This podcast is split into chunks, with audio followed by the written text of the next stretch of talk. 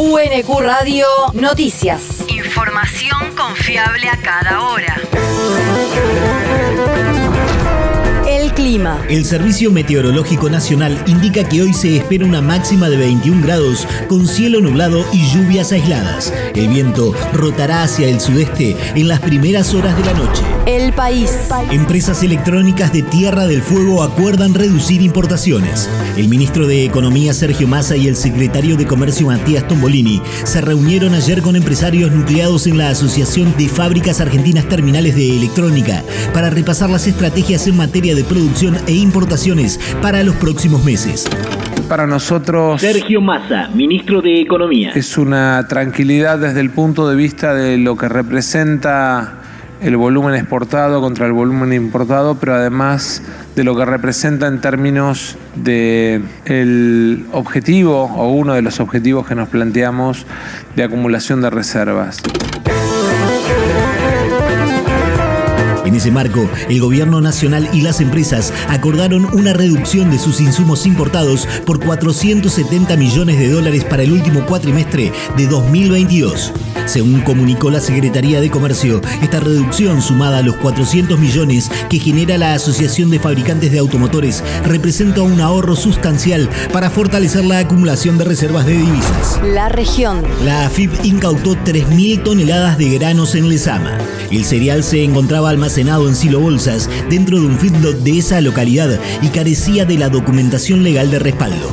El procedimiento fue llevado a cabo por la Dirección General Impositiva conjuntamente con personal de la Policía bonaerense y la mercadería incautada tiene un valor de alrededor de los 94 millones de pesos. En lo que va del mes, los operativos realizados en las zonas aledañas comprobaron deficiencias en la facturación y registro de la existencia de granos por casi 10.000 toneladas por un valor estimado de más de 350 millones de pesos. El territorio. Gasistas matriculados protestaron en las oficinas de Metrogas.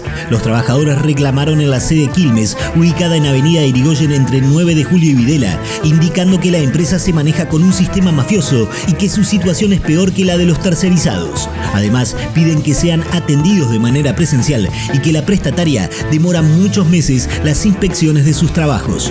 Anselmo Giraudo, uno de los presentes en la manifestación, indicó que hay empresas que tienen acuerdos con Metrogas por las que se habilitan obras que son inhabilitables. El mundo. Duras multas para los chilenos que no voten en el plebiscito del domingo.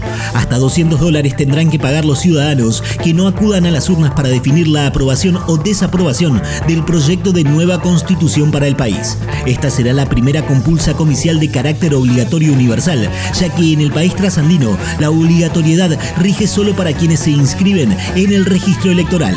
De acuerdo a las estimaciones de algunas consultoras, se prevé una participación superior a los 10 millones sobre los 15 millones de ciudadanos que están en capacidad legal de votar. La universidad. Exposición Ellas Saben. El martes 6 de septiembre a las 18 horas se realizará una conversación colectiva con la artista Celina Torres Molina en torno a la exposición en la Sala Rosa de los Vientos de la Universidad Nacional de Quilmes. La obra de la artista se puede visitar hasta el 8 de septiembre y en ella reúne una serie de trabajos junto a cartas y pertenencias de su madre Celina Lacay, detenida en la cárcel de Devoto entre los años 1976 y 1981. Esta exposición, declarada de interés provincial en diciembre de 2021 por la Honorable Cámara de Diputados de la provincia de Buenos Aires, es un homenaje a todas las mujeres que estuvieron en situación de encierro durante la última dictadura cívico-militar. El deporte. El gobierno alemán compensará a familias de víctimas israelíes por el atentado en los Juegos Olímpicos de 1972.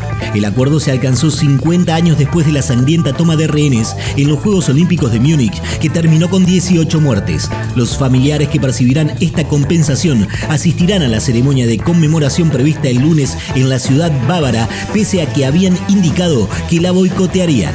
El Ejecutivo Federal, la región de Baviera y la ciudad de Múnich pagarán unos 28 millones de euros a las familias de las víctimas del ataque que terminó con la muerte de 11 atletas israelíes. UNQ Radio te mantiene informado. Información confiable a cada hora. UNQ Radio, la radio pública.